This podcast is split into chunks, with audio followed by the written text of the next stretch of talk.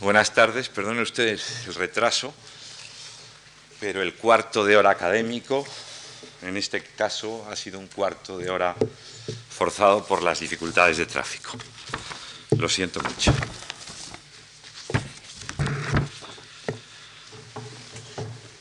Y voy a hacer una pequeña alteración, porque ya que el día anterior hablaba de las raíces trovadorescas, juglarescas y clericales en la organización y en la estructura del libro de Buen Amor, voy a alterar un poco el orden ah, proyectado para enlazar con el tema de mi día anterior. De suerte que, en cierto modo, si el tema de hoy eran las voces de Juan Ruiz. Y el día siguiente debía yo hablar de lo que con unas palabras del arcipreste había titulado Yo Juan Ruiz, voy a mezclar, adelantar algunos aspectos en resumen, a espera de exponerlos más detenidamente en la próxima ocasión, y por el contrario, abreviar el tema estrictamente fijado para hoy, para en otros aspectos desarrollarlo el jueves que viene, si Dios quiere. En cualquier caso, déjenme decirles, tomando ese hilo del próximo día, si se puede así decir, cómo no debemos leer el libro del arcipreste. Nos encontramos, por las razones que he intentado explicarles en días anteriores, por ese impulso de la primera persona de la lírica, por ese modo de exhibición juglaresco que incluye eh, la propia persona del juglar, por una determinada tradición de clerecía que en buena medida enlaza con la autobiografía erótica pseudovidiana, nos encontramos con un relato en primera persona. Hay que decir que ahí muchos hemos cometido un error al hablar de autobiografía. Y en cierto modo, y no quiero echar las culpas sobre persona tan insigne y admirada como doña María Rosalía de Malquiel, fue eh, doña María Rosalía, sin embargo, quien nos desorientó al hablar de autobiografía a propósito del libro de Buen Amor. Creo que la forma adecuada de referirse al hilo estructural de la obra es hablar de un texto en primera persona. En cualquier caso, nosotros, modernos, al encontrarnos con esa primera persona, postulamos, para seguir la línea y el desarrollo de la obra, un yo lineal al que le pedimos la coherencia, diría, ética y estética que nos indican los criterios modernos. Y cuando hablo de ética casi podría decir que pensamos en una conducta y en una actitud rectilínea, como nos la propondría, digamos, el imperativo kantiano. Y cuando hablamos, cuando hablo de exigencia estética, pienso en lo que nos ha enseñado, por ejemplo, la tradición de la picaresca, en particular el Lazarillo y el Guzmán de Alfarache, obras perfectas en su construcción autobiográfica, sin quiebros, sin fisuras. Y no debemos esperar en absoluto nada similar en el libro de Buen Amor. Ni podemos pedirle al personaje que dice yo, ni al autor que le hace decir yo, esa coherencia, esa linealidad, que realmente tiene muy poco que ver con los supuestos de la vida medieval, con la espiritualidad, con el talante medieval, y no es que quiera yo echar a cuestas de ningún espíritu de los tiempos, la responsabilidad de esas contradicciones a las que enseguida me referiré, de tipo ético, esas aparentes contradicciones, ni mucho menos en lo que se refiere a la, narración, a la narración, supuestos los antecedentes a que me refería en días anteriores, debe sorprendernos el zigzagueo de esa primera persona a lo largo del poema del arcipreste. De hecho, y es una observación urgente, el yo que se extiende a lo largo del libro de Buen Amor, encubre a varios personajes. No se trata de un único sujeto, llamémosle ahora sí, autobiográfico. Se trata de varios representantes de la primera persona y se trata en particular no ya de una primera persona, sino de personajes, sin duda con comunes denominadores, pero también con divergencias claras. No podemos tomar a la letra cuanto nos dicen esos personajes. Son eso, criaturas dramáticas, casi teatrales, y eh, utilizando una comparación menos anacrónica, juglarescos, que prorrumpen en opinión, que, eh, expresan afirmaciones, eh, ilustran actitudes teóricas que no son fiables. Y el autor, el verdadero autor, no pretende que las tomemos como expresión de su pensamiento, sino más bien como todo lo contrario, como actitudes que debemos rechazar.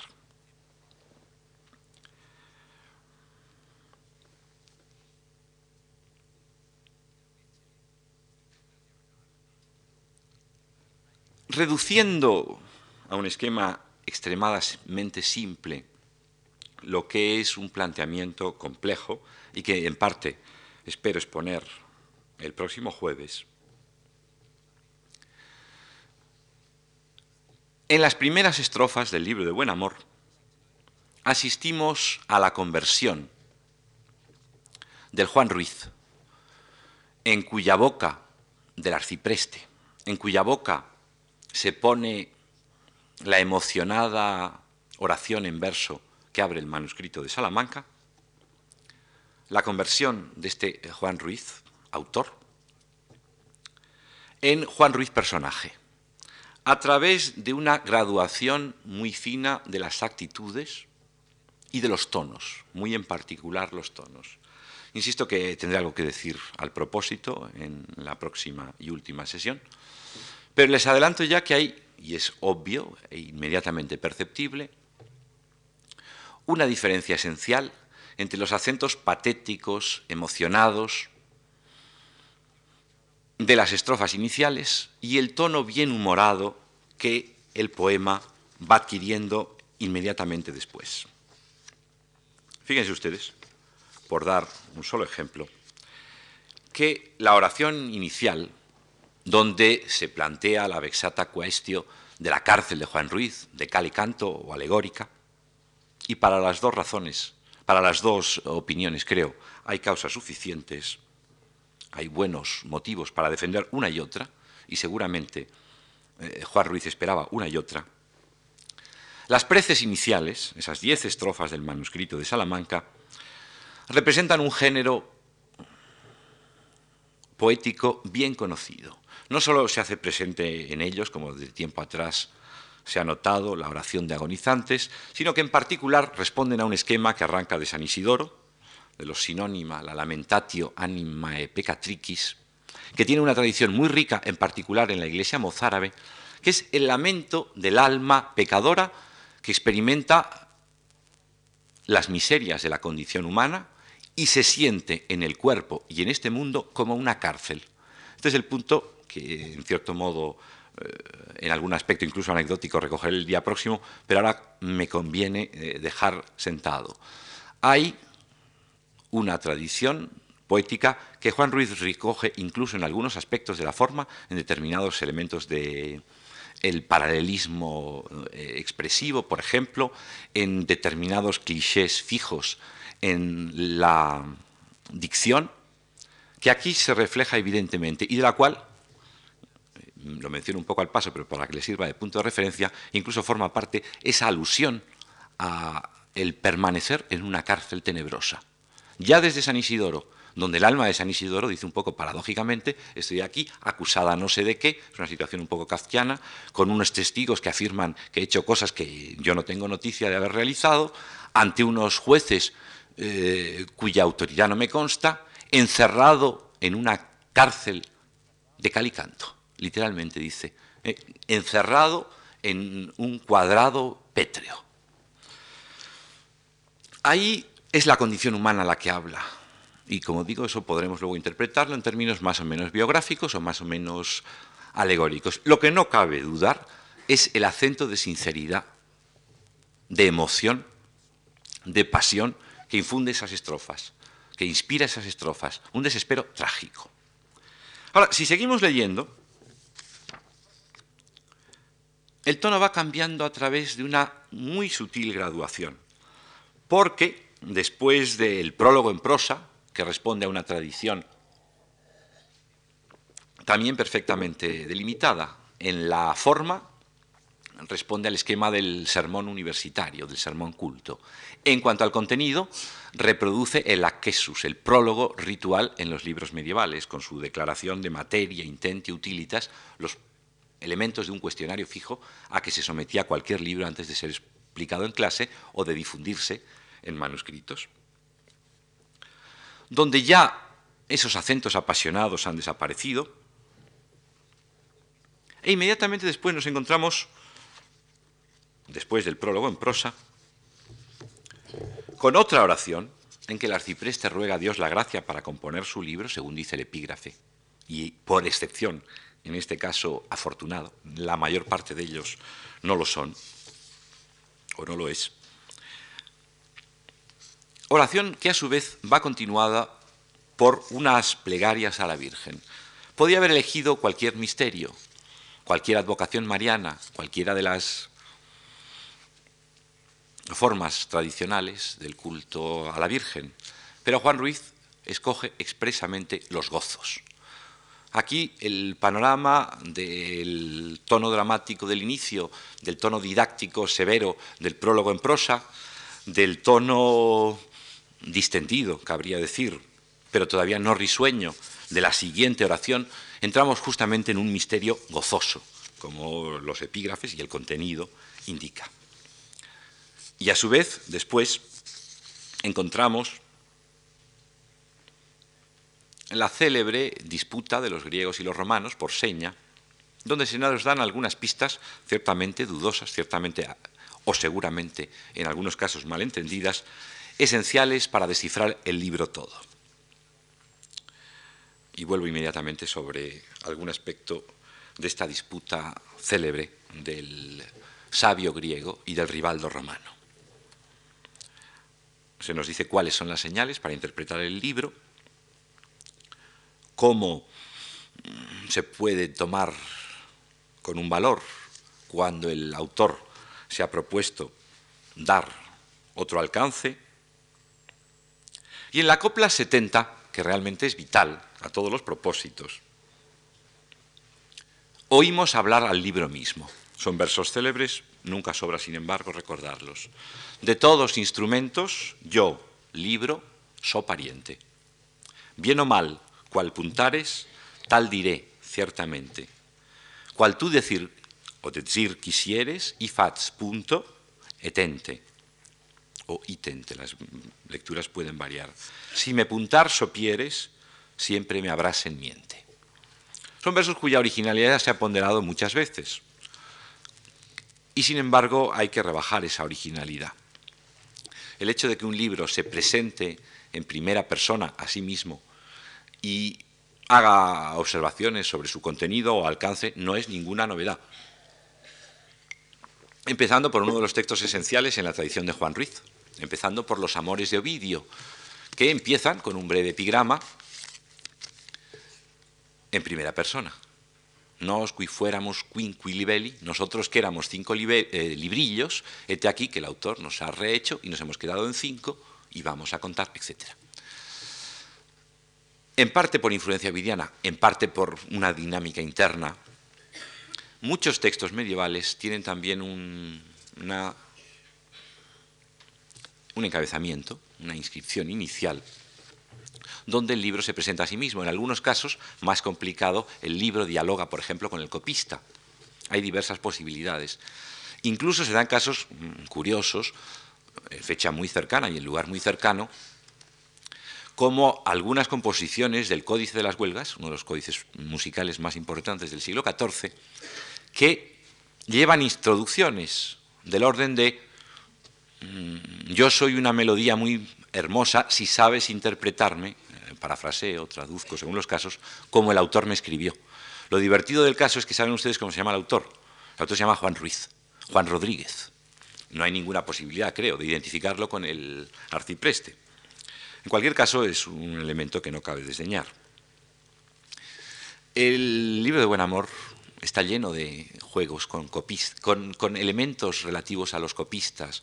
Uno de los más, el paréntesis, está justificado, creo, por la curiosidad de la noticia. Uno de los puntos más disputados y más discutidos es cuando, después de exponer los eh, aspectos a los que debe atenderse en su libro, eh, como se trata de una obra ejemplar, pocas estrofas antes de esta, pero en una conexión evidente, sobre todo a la luz de lo que acabo de decirles, comenta el arcipreste, entiende bien mi dicho, e habrás dueña garrida, versos que han escandalizado a todos, sin tener en cuenta, a muchos, perdón, sin tener en cuenta eso que decía yo, que la ética medieval no es exactamente como la nuestra, que es muy indulgente con ciertos pecados y muy rigurosa con otra, y que ha creado, y en la literatura está bien claro, una forma de vida donde la ética es siempre un poco provisional, siempre revisable, sobre todo a la luz de la confesión, a la luz de arrepentimientos. Aún así, estos versos han escandalizado. Y sin embargo, es una trivialidad, porque después de muchos manuscritos, hay colofones donde se expresa la alegría del copista por haber acabado libro completo, salta scriptor pede laeto, salta el escritor con, con pie complacido o alegre.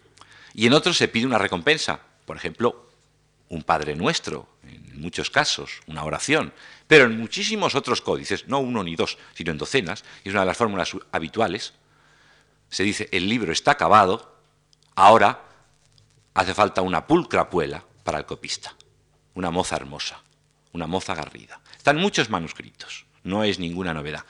El autor, en este caso, desea al lector jocosamente lo que en la fórmula ritual suele aplicarse al copista. Y no debe extrañarnos ni sorprendernos más que encontrar un colofón de este estilo, como se encuentran, después de un texto, digamos, de la Biblia o de San Agustín.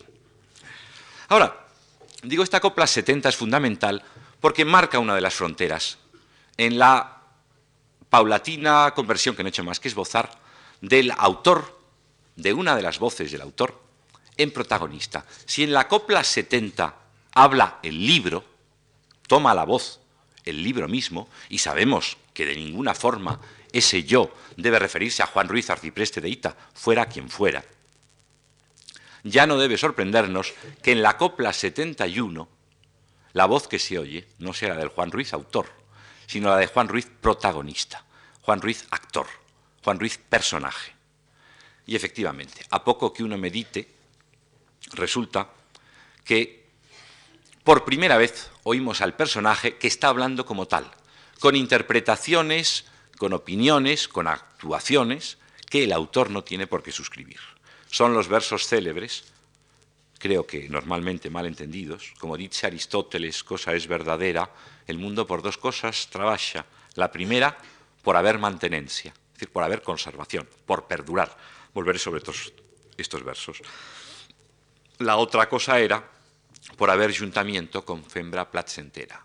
Juan Ruiz, autor, ha expuesto cuáles son los motivos que lo mueven, qué criterios deben seguirse para la interpretación de su libro, cuál es la ayuda que espera de Dios y de Santa María, y ahora una parija pronunciación, eh, afirmación de principios, volvemos a oírla, pero en boca de Juan Ruiz autor, perdón, actor, de Juan Ruiz, protagonista. No ha habido cambio, ciertamente, pero, insisto, es la evidencia misma que la copla 70, en boca del libro, nos permite interpretar como no necesariamente autobiográfico, no necesariamente real, sino en situación, dramático, el yo que continúa y que continúa a lo largo de toda la obra, sin detrimento de que en determinados momentos aparezca el autor, no identificado como tal, sino más bien eh, por la voz, por el carácter, también lo mencionaré en su momento, de las lecciones que nos enseña. Un caso bien conocido,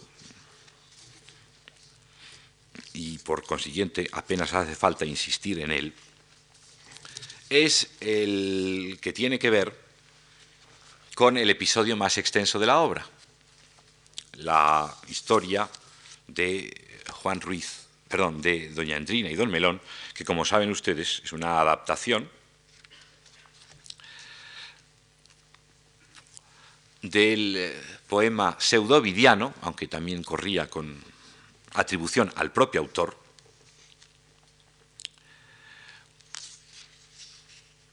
titulado Pamphilus, si believer de Amore, los títulos varían en los manuscritos. Allí, después de contar toda una historia protagonizada por alguien cuya personalidad formalmente no se ha separado de la del protagonista de los, o del personaje o de la voz que dice yo en los versos inmediatamente anteriores, de pronto resulta que eh, se llama Don Melón, aunque en algún momento se le aluda en términos remotamente quizá emparentables con el arcipreste, no siempre que así, no siempre que así se ha pensado ocurre. Por caso, en la copla 845, hablando de Don Melón, refiriéndose a Don Melón, dice Trotaconventos que yo, o perdón, Doña Andrina, que yo mucho faría por mi amor de fita, mi amor de fita, que todas las ediciones eh, imprimen con F mayúscula, suponiendo que es por amor de mi fita, de mi arcipreste de ita. Pero es evidente que no es así, que de fita es una locución adverbial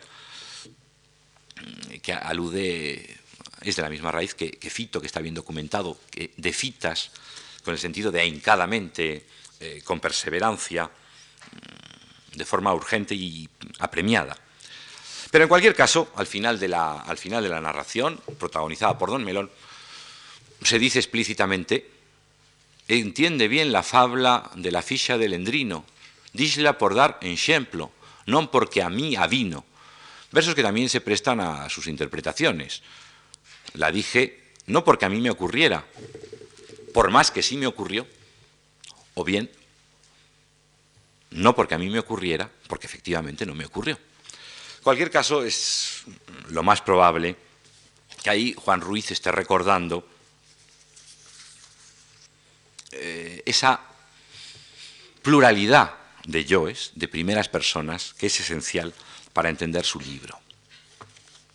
En cualquier caso, algunas veces se ha recordado que don Melón se casa en uno con doña Endrina, final inconciliable, se dice, con eh, el estado eh, clerical de Juan Ruiz.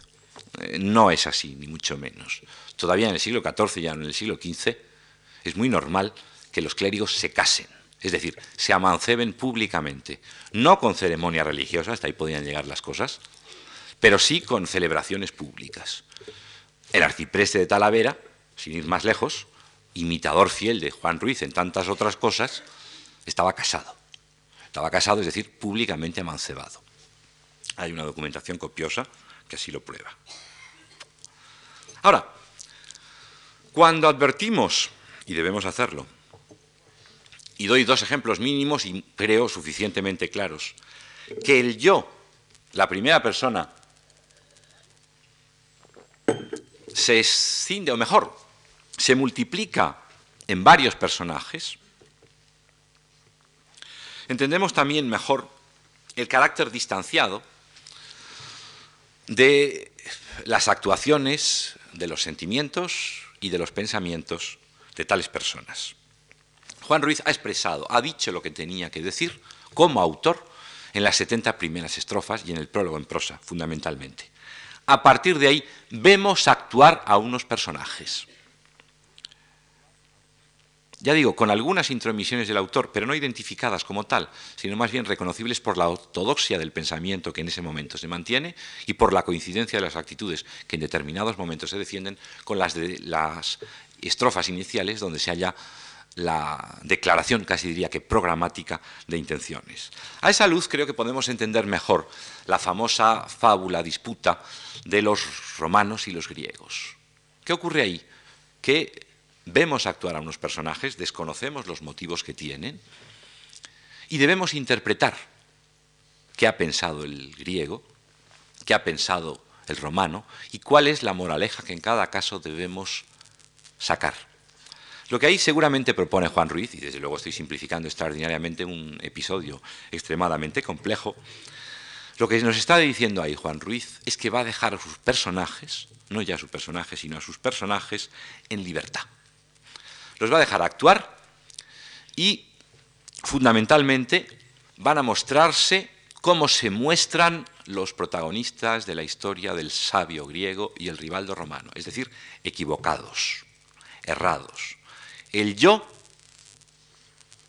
en muchos textos medievales, es un yo grotesco, es un yo, en la tradición juglaresca lo veíamos en algunos casos, que no solo es el personaje a quien todo le acaba, le, sucede mal, el que recibe las bofetadas, para decirlo con el célebre título de Andreyev, el que tropieza, se cae, sino que es un personaje ridículo y grotesco. El caso, ciertamente, más a mano, es el de Román del Arroz, que ya mencionaba otro propósito, donde, aparte notar y vale la pena hacerlo, que el personaje que dice yo se llama siempre Guillaume, Guillaume de los Ris, incluso en la parte de Jean de Main,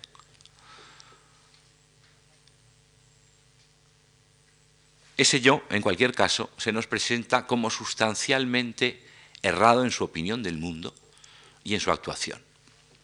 Y buena parte del libro está dedicado a refutar los planteamientos de esa primera persona.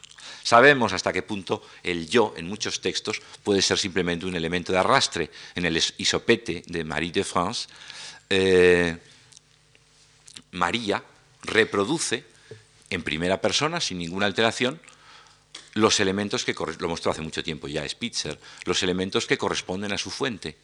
Es decir, dice de sí misma lo que el autor primitivo decía también a propósito de sí. Sin irnos a Francia, recuerden en España la vida de Santa Oria, bien es cierto que su estado de conclusión, de Berceo, bien es cierto que su estado de conclusión es un poco dudoso a veces, donde Gonzalo de Berceo se nombra a sí mismo como Nuño, yo, Nuño, Muño, perdón, Muño, el, autor Muño de la perdida vida de Santa Oria que le sirve de fuente. El yo es un elemento de arrastre en muchas ocasiones que lleva consigo su autoridad. Gonzalo de Berceo se cita a sí mismo en un cierto número de ocasiones, no tanto como se dice, se cita a sí mismo cuando debe dar testimonio como notario que era y debe mm, aportar un testimonio de autoridad. Yo lo he visto, así vea la faz del Creador. Pero no se cita a sí mismo en las obras doctrinales, porque habla con la voz de la Iglesia. Cuando tiene que deponer, como notario, insisto que es, entonces en las obras agiográficas, ahí y solo ahí se menciona, con la excepción del eh, prólogo de los milagros, que tanto se parece, aunque pueda sorprenderles un poco, al libro de Buen Amor, porque se parece a su vez a la razón de amor y porque retoma el motivo del recitado juglaresco a que me refería en días anteriores. El escolar de la razón de amor llega, se presenta, cuenta cómo se echó a la sombra de un árbol, cómo vio allí eh, como tuvo allí un episodio amoroso, como asistió a una visión alegórica, yo, maestro Gonzalo eh, de Bergeo nomnado, yendo en romería a Caetzi en un prado. Es exactamente el mismo planteamiento, también con las sombras de los árboles amenos, también con su fuente perennal, y también Gonzalo de Berceo asiste a, si no una visión, si a una revelación prodigiosa, el del prado, que se torna en alegoría todo el de la Virgen. El esquema, decía, lo retoma a través de la tradición del recitado juglaresco Juan Ruiz, esa primera persona que comparece y empieza, antes que nada, a contarnos de sí mismo. Episodios amorosos, como los que cuenta La razón de amor, episodios de visión, como los que cuenta Berceo y como los que a su vez recoge la razón de amor. No me pierdo en cualquier caso, o no demasiado, al recordar que en efecto el yo tiene muchas veces, y el ejemplo supremo que les ponía la razón de, eh, el román de Arroz creo que, aunque simplemente evocado, es suficientemente elocuente, personaje negativo, personaje que se equivoca y de cuyos fracasos, porque de eso se trata, de cuyas repetidas situaciones eh, negativas, de cuyos tropezones, de cuyas caídas, debemos aprender. Porque en efecto ese personaje errado y necio supone un ejemplo vitando. Es lo normal, digo, en la tradición juglaresca y en la tradición cómica que la prolonga hasta nuestros días. Así,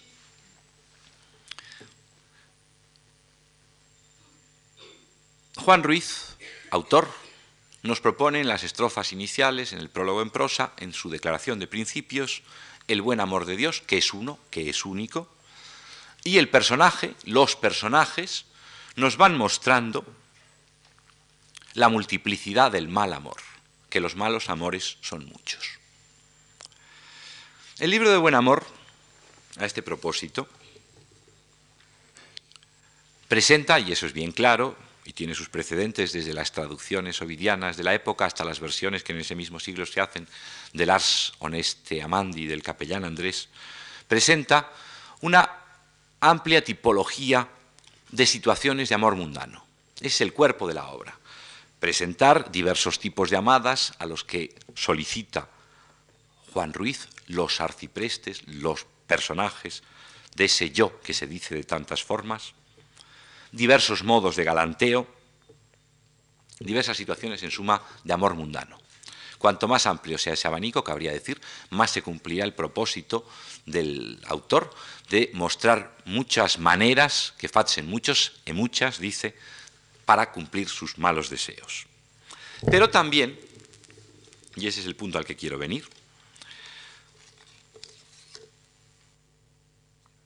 quiere ser, en un nivel más hondo, un repaso a las varias doctrinas amorosas. No, no, solo se nos muestran situaciones, no solo se nos muestran amadas de diversa índole, no solo se nos muestran estrategias eróticas distintas, Detrás de todo ello está siempre la denuncia de determinadas teorías amorosas de las que se disputan el panorama eh, intelectual de la época. Y hay que decir, enlazo con mi planteamiento de días anteriores, que cada tradición de la primera persona, cada una de las sendas que llevan a través del yo a la estructura autobiográfica del libro de Buen Amor, lleva consigo su contenido. Les decía que una de las razones esenciales para que el libro de Buen Amor adopte esa singular estructura en primera persona tiene que ver con su carácter de cancionero. Recopilación, aunque por desgracia en la inmensa mayor parte de los casos los poemas se han perdido, recopilación de eh, formas líricas y de situaciones líricas convencionales. La partida o separación, el poema de eh, ruego, de solicitación a la dama, el escondite o poema de excusa, de verdadera salva, como dice Juan Ruiz, seguramente también la cantiga de amigo, aquellas canciones que cantaba la dama como si ella fuera la autora, aquellas que había escrito Juan Ruiz escribiendo un poema enormemente triste y melancólico, fitse cantar tan triste como este triste amor, situaciones líricas acuñadas que deciden, además, el comportamiento, los itinerarios de Juan Ruiz, como se ve también en el caso de las pastorelas, de las serranillas, géneros tradicionales que Juan Ruiz introduce en su vasto cancionero y que le hacen cruzar la sierra, adaptar un esquema narrativo en consecuencia que permita enhebrar esos géneros líricos convencionales. Pues bien, el yo lírico, que está ahí presente, viene con su contenido. El yo lírico supone el amor trovadoresco, el amor cortés. Es uno de los objetivos primarios, sin duda, de la denuncia de Juan Ruiz. El buen amor, el que se ha presentado durante tanto tiempo como buen amor, como fin amor, según término más eh, técnico. El amor cortés, expresión no rigurosamente moderna. A veces decía, se dice que la inventó Gastón París. No, ya Peire Vidal, caso único en la poesía provenzal, habla de la cortés amor. En provenzal es femenino. Ese tan ponderado amor por excelencia es un mal amor. Y además es un amor absurdo, es un amor inútil. A quien quiera con él conseguir sus propósitos, mm, el arcipreste no le arrienda la ganancia, Fíjense que Juan Ruiz fracasa siempre. Y cuando no fracasa, más le valiera haber fracasado, como es en el caso de las serranas. No. Eh, las malas artimañas, las malas artes o artimañas, las maneras engañosas de pecar, que algunos creen que es el verdadero objetivo de Juan Ruiz exponer, con propósitos efectivamente deshonestos, el que quiera utilizarlas debe suponer que le va a ocurrir como a Juan Ruiz. Por consiguiente está listo. ¿eh? El que quiera pecar con el libro de buen amor, eh, que Dios le coja confesado. Porque realmente el arcipreste no recapta, como él dice, no recapta ni por casualidad. Encontramos además en esas sendas de primera persona hacia el libro de buen amor la tradición clerical, en particular a través de la versión ovidiana, la autobiografía, la pseudo autobiografía erótica atribuida a Ovidio, representada por el de Tribus Puelis, por el de Nuncio Sagazzi, por incluso el Pánfilo, leído como un poema autobiográfico, y desde luego por el de Bétula, que es el poema más cercano al arcipreste, por muchas razones, como está muy cerca, por otra parte, del libro del Román de Largos. Esa autobiografía pseudovidiana lleva también su doctrina amorosa. Es la doctrina amorosa de la samatoria, en suma, la que expone el amor, eh, no hay boca más autorizada, en el curso de la visión que sucede a las tres primeras historias amorosas de Juan Ruiz. Pero Juan Ruiz, personaje, no se nos plantea haciendo una defensa que era ciertamente difícil de ese amor muy práctico, cabría decir, en la tradición ovidiana, sino defendiendo otra, otra escuela de pensamiento que enseguida les mencionaré. El yo juglaresco, en fin,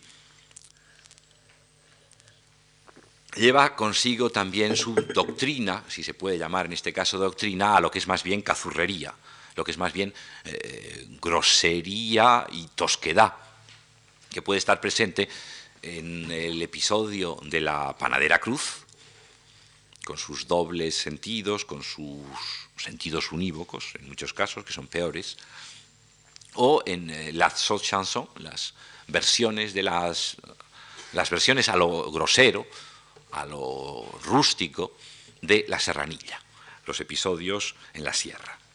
No hay que forzar el paralelo, sin embargo, y querer encontrar a esas tres clases sociales eh, laboradores con, podríamos decir, su expresión poética a través de los juglares, defensores con su manifestación literaria a través de los trovadores y de la poesía lírica, y oradores con sus diversas tradiciones clericales de expresión literaria, no hay que querer forzar el paralelismo y señalar que solo hay esas actitudes amorosas en el libro de Buen Amor.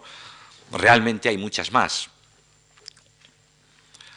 Por ejemplo, les diré que en el siglo XIII y en el siglo XIV, y Juan Ruiz intelectualmente, quizá por el famoso retraso cultural de España, está un poco a caballo de esos dos siglos, más que en el, quizá en el momento de plenitud que la fecha que cabe atribuirle, aunque dista de ser segura, eh, parecería asignarle. En los siglos XIII y XIV, digo, frente al amor cortés, esto se ve muy claro en las traducciones del Arson Este Amandi, del capellán Andrés, tuvo un gran rival, que fue el amor ovidiano.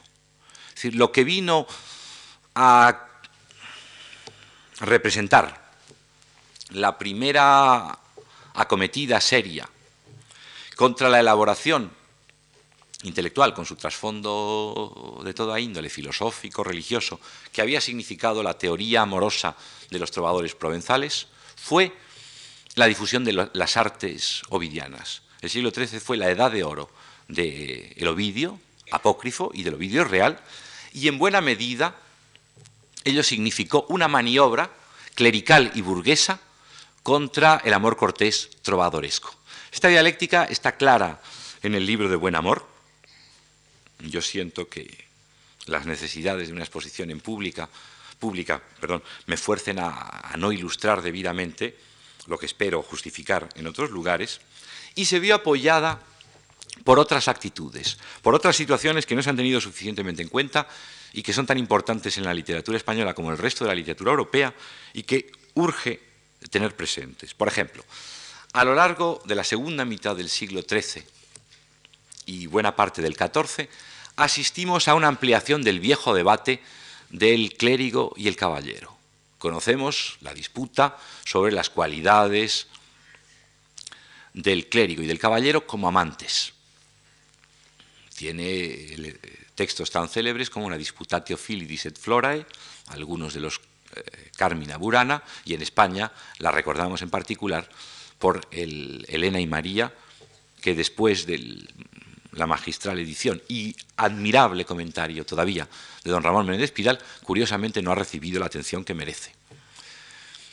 Está evocado, por ejemplo, también en La razón de amor, texto imposible de fechar en una época tan temprana como se suele suponer, texto que no nos lleva ni siquiera a la primera mitad del siglo XIII, sino a la segunda y muy entrada. Pero en la razón de amor también se hace presente el tercer elemento, el que, eh, como digo, la segunda mitad del siglo introduce. La disputa del clérigo y el caballero, aun manteniéndose, se suaviza mucho para que unos y otros, clérigos y caballeros, encuentren un común rival, un común adversario, el villano, el rústico.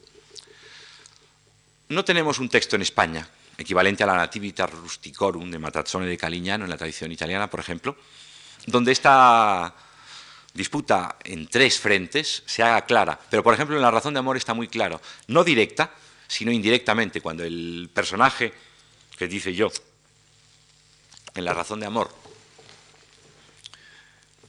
utiliza formas negativas, dice, eh, sabe, yo no fiz aquí con villano, le veme prisla por la mano. Esa forma negativa no es un mero ripio, no es una, entre otros casos, no es una mera concesión a, la facilidad de la rima, es una elección casi diría que ideológica muy significativa. Pero claro, el villano que recibe todos los dicterios, no es exactamente el villano, la clase popular, tal como quizá nosotros tendríamos a entenderla, equiparándola en general al estado de los eh, laboratorios de la vieja distinción del mundo en tres estamentos. Es algo distinto. Es el rústico, que también en el libro de Buen Amor tiene sus apariciones negativas muy claras y ya digo muy evidentemente ideologizadas, es el rústico visto con los ojos del burgués, del personaje de las ciudades, del, ciudadano, que en cierto modo busca aliarse con el clérigo y el caballero para encontrar todos un enemigo común en ese rústico impresentable,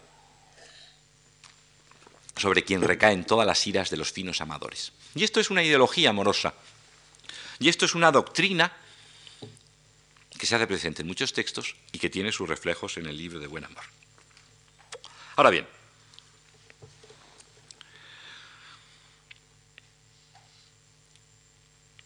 explícitamente,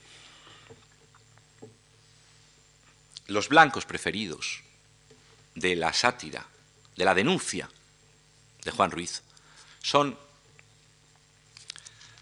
el amor, vamos a llamarle, de la vanguardia intelectual de su tiempo, o de la izquierda de esa vanguardia intelectual, la izquierda berroísta se le ha llamado en muchos casos,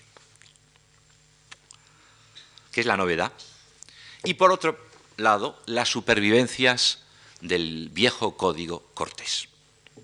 Esos son los puntos sobre los que Juan Ruiz, yendo de la forma al contenido, centra lo esencial de su crítica, crítica que no se expone directamente, sino a través de las vivencias y de los errores manifiestos o no tan claros del personaje o de la serie de personajes.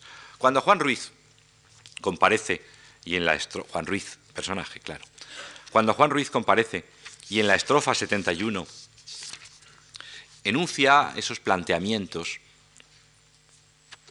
a que me he referido antes como normalmente malentendidos, no está citando a Aristóteles pura y simplemente. Está citando una interpretación de Aristóteles, la más novedosa, la más revolucionaria, la más inquietante para el pensamiento establecido en la Europa de su tiempo. Dice, y es una formulación muy fiel al núcleo y a muchos aspectos de la letra del pensamiento aristotélico, el hombre actúa, el, perdón, el, hombre, el mundo tiene dos impulsos. Primero, haber mantenencia, pervivir, perdurar. Ese es el punto esencial. Las cosas quieren perseverar en su estado.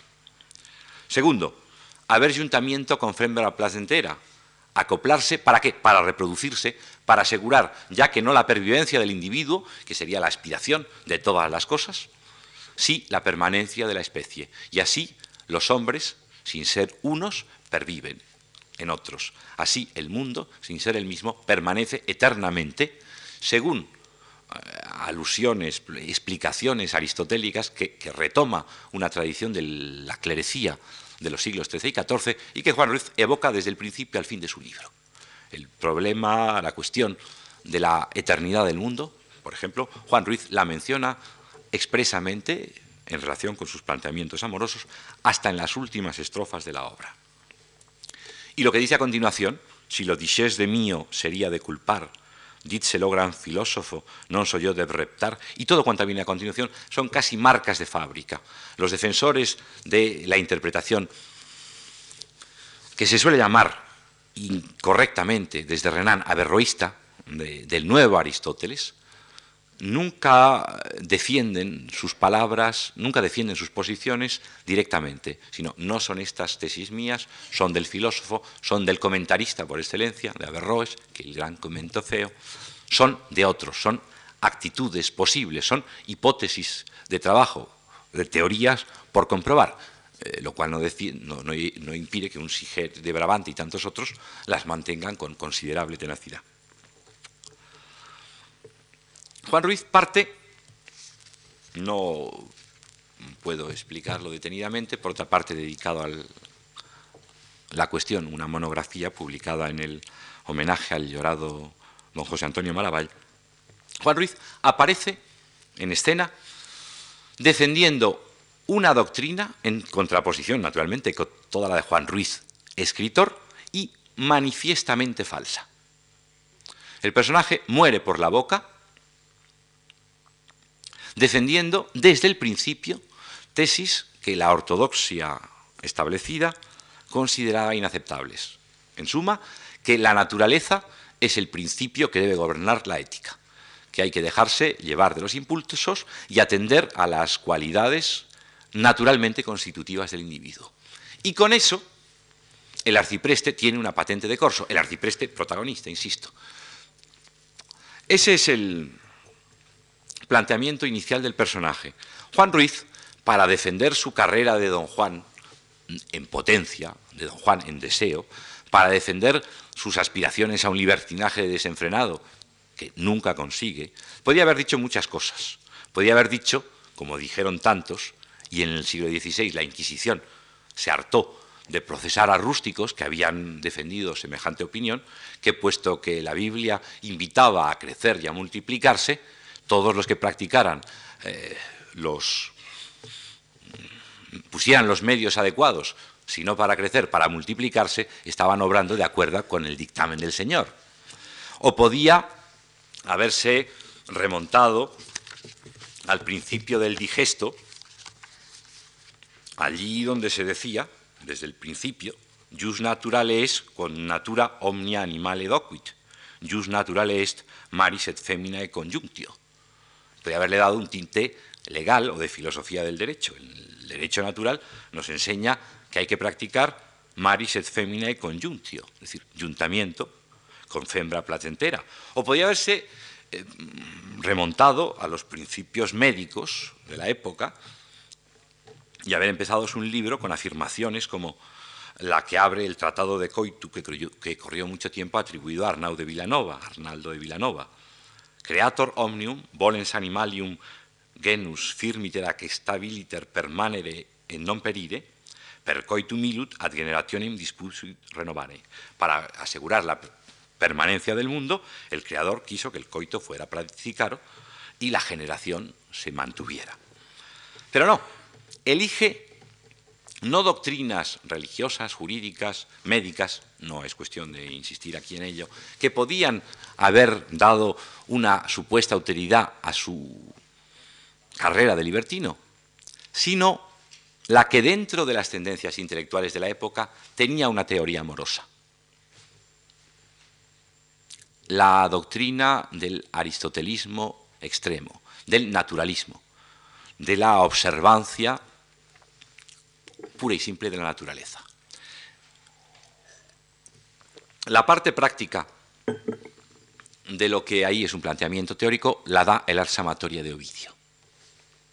Y no es necesario que entre en los juegos, entre o salga, porque en muy pocos minutos tengo que acabar mi exposición de hoy. No es necesario hilar demasiado los puntos de concordancia para que podamos observar a lo largo del libro cómo las reapariciones de la, tesis eh, intelectualista, aristotélica, o si quieren, en el peor de los casos, averroísta del amor, va vinculada próximamente a la exposición de modos y maneras del arte de seducción ovidiano. Por otra parte, el otro gran objetivo de la denuncia de Juan Ruiz, expuesta positivamente, sin embargo, en boca de Juan Ruiz, personaje, es el amor cortés. Eh, puedo solo darles una muestra, la fundamental, y creo que en una situación como esta la más adecuada, cuando Juan Ruiz, personaje, canta las loas del amor, del amor trovadoresco por excelencia, el amor virtud, tal como se le ha calificado, sobre todo después de un famoso trabajo de Mirra Lot Borodín. ¿Cuáles son las excelencias? ¿Cuáles son los logros, los méritos del amor?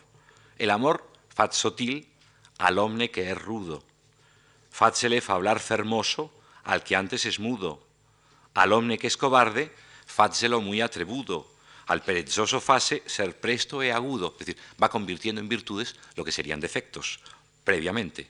Al mancebo mantiene mucho en mancebets, y al viejo faz perder mucho la vejez. Fache blanco e fermoso del negro como pez, lo que no vale una nuez, amor le da gran prez.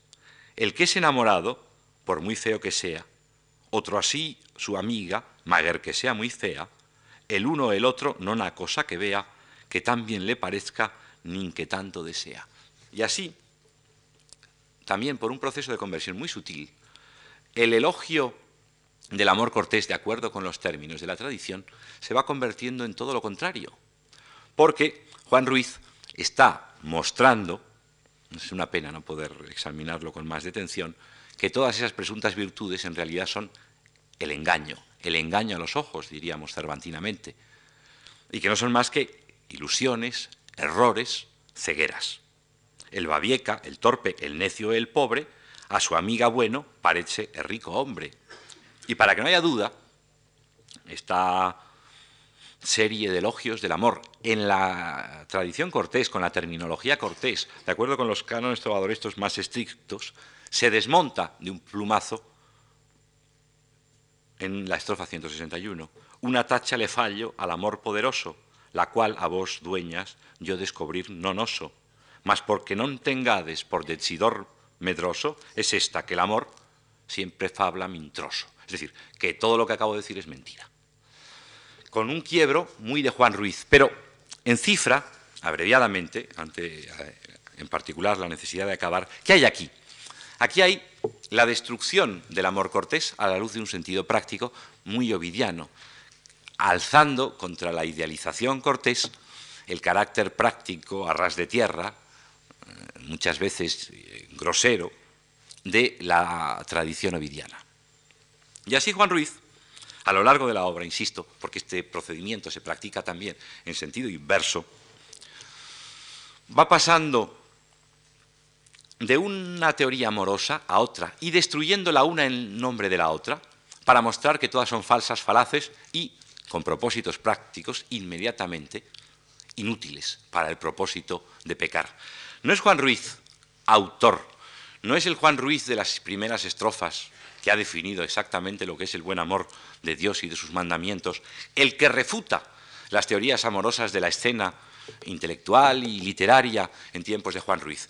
Es Juan Ruiz personaje, los varios arciprestes que se desmienten unos a otros y que nos van mostrando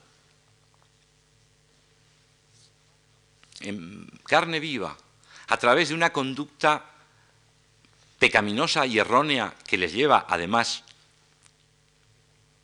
a desenlaces humana, práctica, eh, vitalmente desagradables, viéndolos actuar nos enseñan, digo, la lección de la enseñanza por contrarios a que me, a que me refería en la primera de estas charlas. En suma, y con unos versos muy útiles de aquel prologuista que les mencionaba del libro de Buen Amor, que en él se ha de discernir que con un vivir tan vario, y aquí la palabra, el adjetivo, puede recobrar toda su fuerza, vario porque son varios, múltiples, ese es el tema de la próxima conferencia, los yoes del arcipreste, en él se ha de discernir que con un vivir tan vario enseña por su contrario la forma de bien vivir. Juan Ruiz, personaje, por su contrario, a través de la equivocación, a través del error, a través del fracaso, da la razón, justifica lo que sumariamente al principio del libro ha propuesto en 70 estrofas, poco más, con el prólogo en prosa, Juan Ruiz, escritor. Juan Ruiz, real, en la única forma en que puede ser real para nosotros, como autor, no como persona biográfica. Muchas gracias.